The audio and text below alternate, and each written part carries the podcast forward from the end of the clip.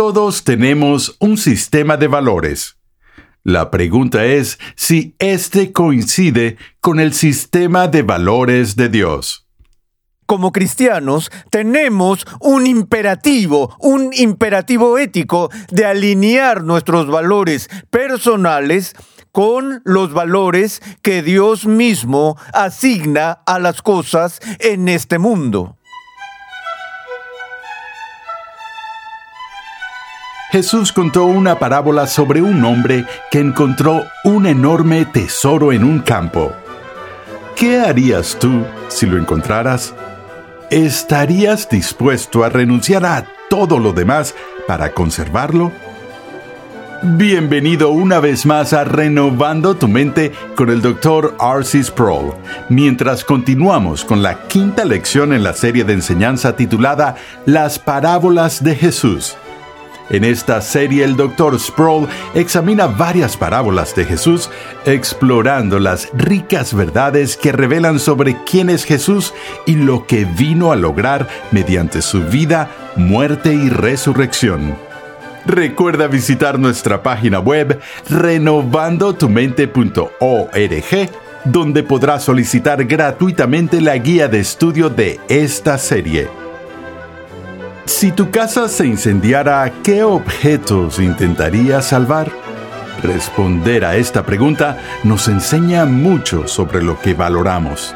Los cristianos tenemos el imperativo ético de alinear nuestros valores personales con el valor que Dios le asigna a todas las cosas. Acompáñame al salón de clases a escuchar al Dr. R.C. Sproul mientras nos comparte dos breves parábolas en las que Jesús nos hace reflexionar sobre lo que realmente valoramos. En esta sesión de nuestro estudio de las parábolas vamos a ver dos parábolas similares pero muy cortas que Jesús dio a sus discípulos. Se encuentran en Mateo capítulo 13, empezando en el versículo 44 y leyendo hasta el versículo 46. Estas dos parábolas se llaman la parábola del tesoro escondido y la parábola de la perla de gran valor. Las leeré brevemente y luego las comentaré. El reino de los cielos es semejante a un tesoro escondido en el campo, que al encontrarlo un hombre lo vuelve a esconder y de alegría por ello va, vende todo lo que tiene y compra aquel campo. El reino de los cielos también es semejante a un mercader que busca perlas finas y al encontrar una perla de gran valor, fue y vendió todo lo que tenía y la compró. Ahora, ambas parábolas se refieren a que Jesús nos enseña algo sobre el reino de Dios o como Mateo lo llama, el reino de los cielos. Pero ambas tienen que ver con el aspecto del valor. Es una idea que se discute con frecuencia en nuestro mundo moderno, particularmente cuando hay campañas políticas que emprender escucharán a los candidatos referirse a problemas de valores familiares o valores nacionales o cualquier otro tipo de valores con los que pueden estar preocupados. Y lo que me preocupa en la forma en que se usa esta palabra en la cultura contemporánea es que muy a menudo la idea de valor o valores se usa como sinónimo para ética pero no significan lo mismo. Los valores tienen que ver con evaluaciones subjetivas del valor de algo para un individuo. Es decir, lo que consideramos importante para nosotros mismos o valioso para nosotros mismos o algo que se considera significativo y puede que simplemente se trate de una preferencia personal. En la ciencia de la economía aprendemos de la teoría subjetiva del valor. Nadie puede decirme cuál es el valor de mi coche para mí pueden decirme cuál podría ser su valor para ustedes si quisieran comprarlo, pero no tenemos exactamente los mismos sistemas de valores. Esa es una de las razones, por ejemplo, detrás de cómo se gasta y usa el dinero dentro de la familia. Es la causa número tres, según las declaraciones de la gente, para el divorcio en Estados Unidos. Discusiones sobre el asunto de dinero. Porque cuando dos personas se casan, no traen al matrimonio el mismo sistema de valores exacto que su pareja tiene. Y cada matrimonio ya sea de multimillonarios o de indigentes, involucra los bienes compartidos que son de un valor finito. Entonces, cada vez que se gasta un dólar en algo, es una oportunidad perdida en cuanto a ser usado en otro objeto. Y si tienes una cantidad finita de dinero en tu casa, y el hombre quiere comprar palos de golf y la mujer quiere comprar sábanas nuevas para la cama, pueden tener un conflicto sobre eso, porque el hombre valora los palos de golf más que las sábanas y la mujer tiende a valorar las sábanas más que los eh, palos de golf. Así que tenemos este problema de valores. Y en cuanto a su relación con la ética, es que la ética no trata con lo que es subjetivo, sino con lo que es objetivo. La ética no tiene que ver tanto con lo que estimamos o lo que tenemos en gran valía o valor, sino que la ética tiene que ver con lo que debemos hacer. Ahora, cuando relacionamos estos dos asuntos, vemos que Dios tiene un sistema de valores y nosotros tenemos nuestros sistemas de valores. Y nuestros sistemas de valores no siempre están de acuerdo con el sistema de valores de Dios. El asunto se vuelve ético porque como cristianos tenemos un imperativo, un imperativo ético de alinear nuestros valores personales con los valores que Dios mismo asigna a las cosas en este mundo. Cuando Jesús hizo su anuncio del avance del reino de Dios, estaba anunciando algo de valor inestimable para las personas que en su mayor parte no le dan un alto valor a eso. Por esto da estas dos parábolas breves para ilustrar su punto. La primera es de un hombre que encuentra un gran tesoro en un campo. Ahora, tenemos películas y novelas sobre búsquedas de tesoros y sobre piratas en el Caribe que entierran grandes tesoros en alguna isla remota y luego dejan un mapa con el fin de poder recuperarlo posteriormente y marcan con una X el lugar y luego su barco se hunde y nadie sabe qué pasó con el mapa y tarde o temprano alguien encuentra el mapa y se emocionan y salen buscando tesoros, esperando de alguna manera redescubrir el tesoro enterrado. Bueno, en el mundo antiguo no era raro que grandes tesoros de dinero, joyas y tesoros se escondieran secretamente en los campos, donde solo ellos sabían dónde estaba todo enterrado y lo mantenían a salvo de los demás. No fueron al Banco Nacional de Jericó a depositar sus cosas de valor en una caja de seguridad. Con frecuencia escondían su dinero cavando un hoyo en el suelo donde solo ellos lo sabían. Bueno, luego la persona muere y nunca recupera el tesoro y el tiempo pasa y todo el mundo se olvida de ello y este hombre se pone a trabajar en el campo un día y oye a su pala chocar con algo y ve que ha descubierto un cofre del tesoro de una gran cantidad de objetos de valor contenidos en él. Aparentemente no conoce al dueño del campo ni nada por el estilo y Jesús no entra en grandes detalles, sino que él solo nos dice que el hombre va y vende todo lo que tiene todas sus posesiones, porque tiene una pasión ardiente, la cual es reunir suficiente capital para poder comprar ese campo donde sabe que el tesoro está escondido. Y una vez tome posesión del campo, entonces el tesoro que está enterrado allí vendrá a ser suyo. Así que no roba el tesoro, tan solo trata de encontrar una manera de ganar suficiente dinero para comprar el campo. Hace poco vi una película que ponía las antiguas parábolas en un contexto moderno. En esta película en particular mostró a un agente de bienes raíces en apuros por vender una propiedad lúgubre cerca del centro de la ciudad y de una carretera trató de convencer a la gente que venía a ver la propiedad, que estaba sucia y maltratada y sin habitar por más de 50 años, trató de venderla acorde a su potencial.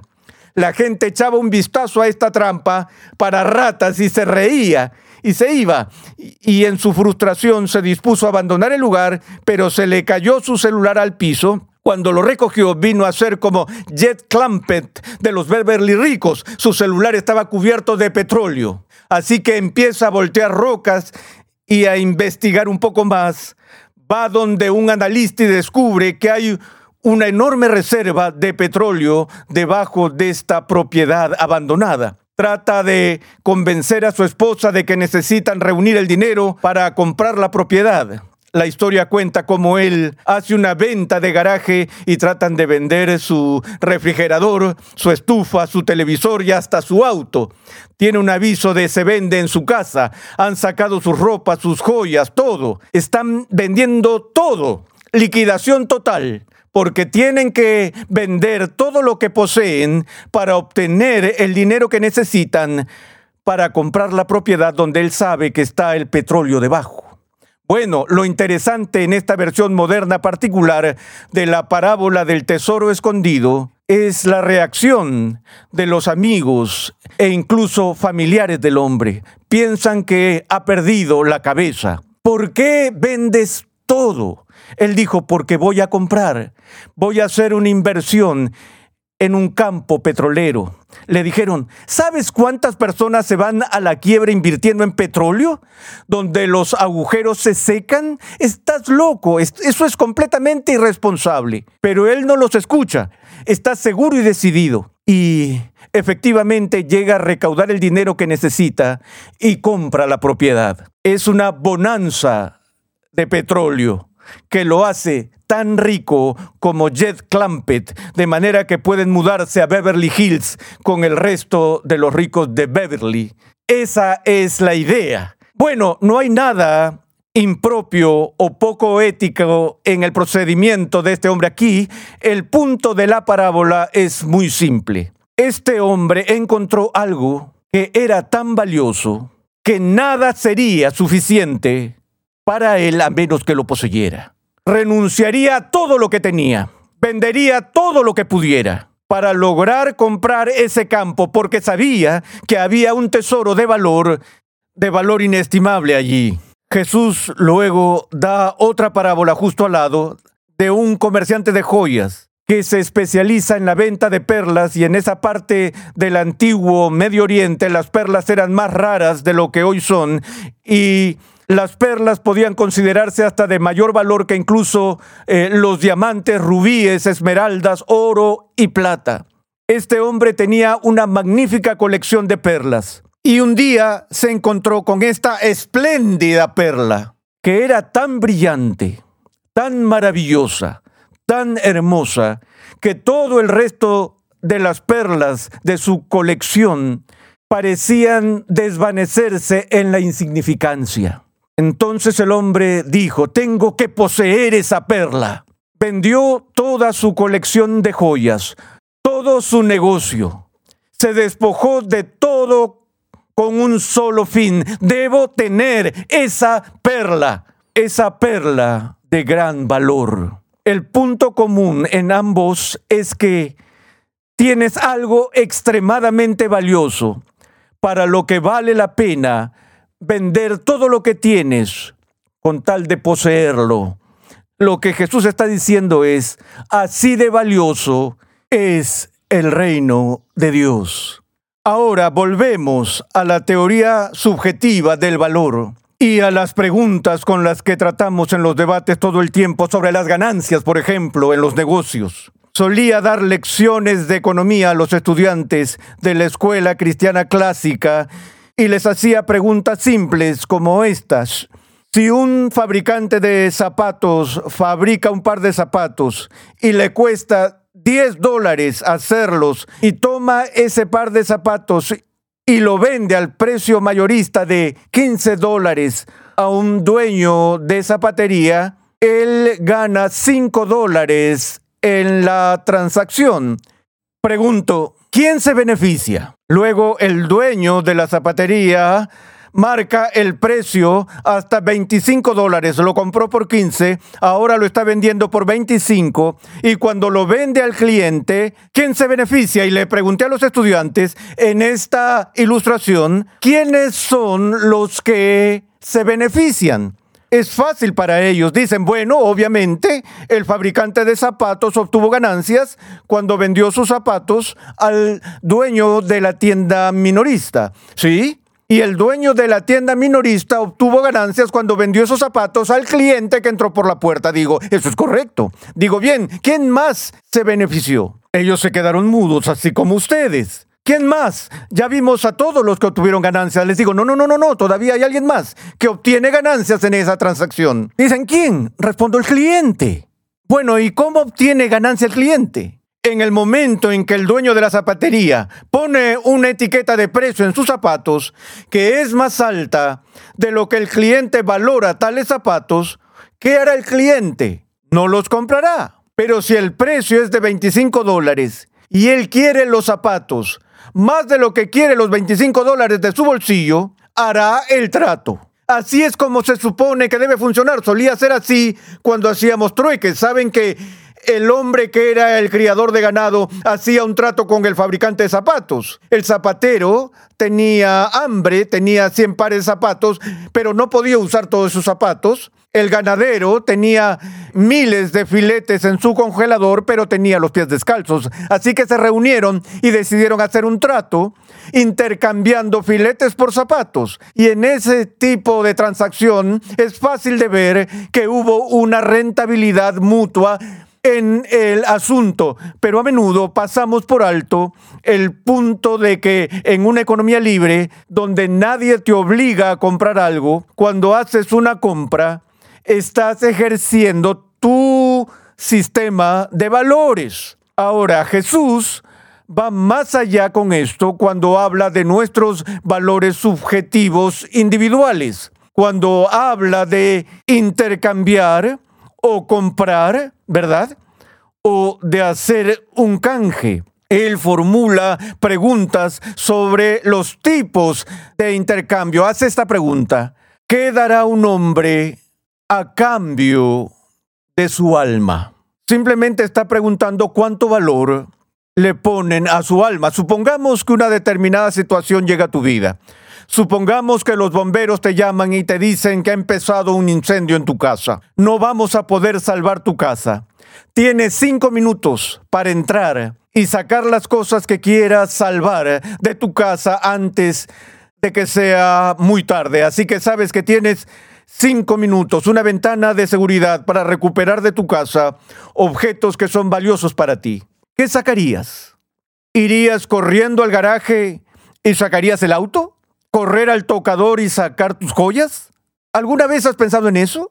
Yo sé exactamente lo que sacaría si tuviera cinco minutos para salvar lo que tengo en mi casa. En esos cinco minutos sacaría algunos libros raros y algunas pinturas que poseo y una caja de cartas que mi padre me escribió en la Segunda Guerra Mundial. ¿Por qué me apresuraría y sacaría todo eso? Porque no pueden ser reemplazados.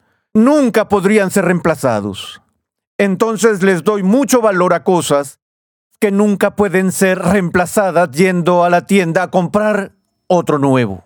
Pero todos tenemos un sentido diferente de valores. Hemos visto muchos relatos eh, ficticios del diablo participando en el intercambio tratando de comprar las almas de las personas. Una de mis obras favoritas de todos los tiempos se tituló Damn Yankees, que vi en Broadway en Nueva York.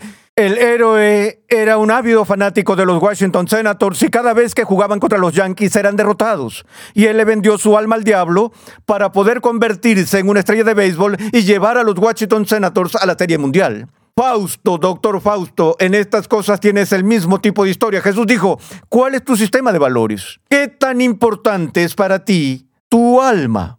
Sabemos que tu cuerpo es muy importante para ti. Sabemos que los profesionales médicos se han convertido en los sumos sacerdotes de nuestra cultura moderna. Sabemos que en un sistema económico, los médicos son mucho más valorados en nuestra cultura que los pastores.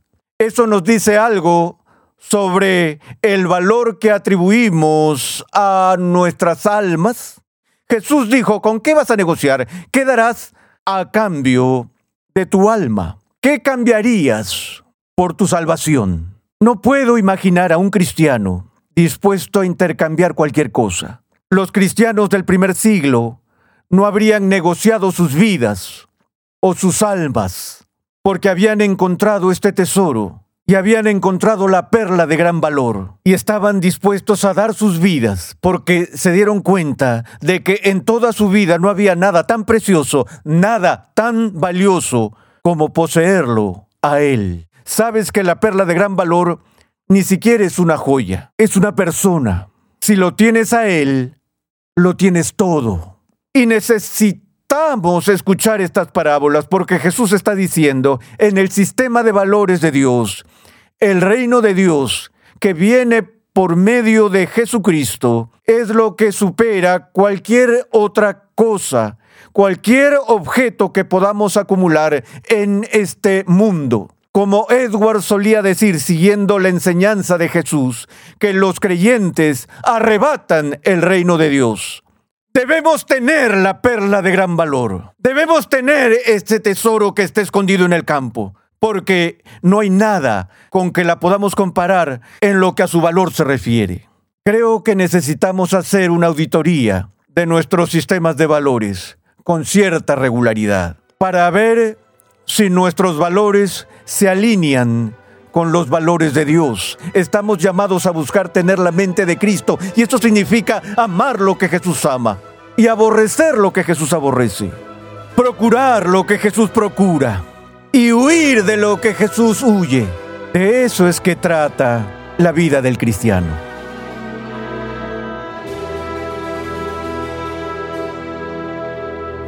Estas son dos de las parábolas más cortas que Jesús pronunció pero están cargadas de significado e implicaciones para nuestras vidas.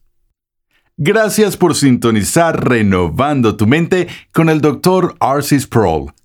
Te invitamos a visitar nuestra página web renovandotumente.org, donde podrás solicitar gratuitamente la guía de estudio de esta nueva serie.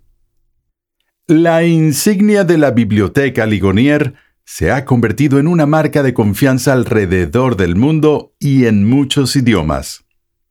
Todos nuestros libros se centran en las grandes verdades que han sido confiadas a la Iglesia por los precursores de la Reforma.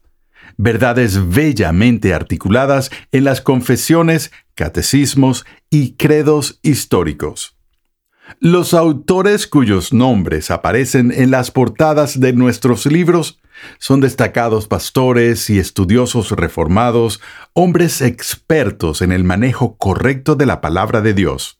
Para más información sobre nuestros libros, visita la página web bibliotecaligonier.com hoy mismo. La mayoría de nosotros tenemos incorporado un detector de justicia. Cuando recibimos un trato injusto, nos levantamos rápidamente para conseguir lo que creemos merecer. Pero, ¿es siempre preciso este detector de justicia? ¿Qué puede enseñarnos sobre Dios la historia de un propietario de viñedos? En el siguiente episodio de Renovando tu Mente, R.C. Sproul explora una parábola que trata de la justicia, la gracia, el mérito y la soberanía de Dios. Escucha un avance de nuestro próximo programa. Cuando los trabajadores protestaban contra el propietario, él les dijo, ¿no tengo derecho a hacer con lo que es mío lo que quiera hacer? Si quiero ser generoso con estas personas de aquí y darles más de lo que te ofrecí, aunque sea por menos trabajo, ¿por qué te quejas? Renovando tu mente es una producción de los Ministerios Ligonier, la confraternidad de enseñanza fundada por el Dr. Arcis Sproul. Nuestra misión, pasión y propósito es ayudar a las personas a crecer en su conocimiento de Dios y su santidad. Suscríbete a nuestro canal en YouTube Ministerios Ligonier para que puedas disfrutar de todo el material de enseñanza que estamos produciendo completamente gratis y en español. Para contactarnos, por favor envíanos un correo electrónico a programa arroba renovandotumente.org con tus preguntas, testimonios y comentarios. Recuerda que en nuestra página web renovandotumente.org puedes adquirir gratuitamente la guía de estudio de la serie de hoy y además encontrarás una amplia variedad de recursos tales como clases, artículos y contenido multimedia con la finalidad de cumplir con nuestra misión de proclamar, enseñar y defender la santidad de Dios en toda su plenitud a tantas personas como sea posible. Te invitamos a escuchar nuestro siguiente episodio y a unirte a nuestra gran comunidad virtual en las redes sociales.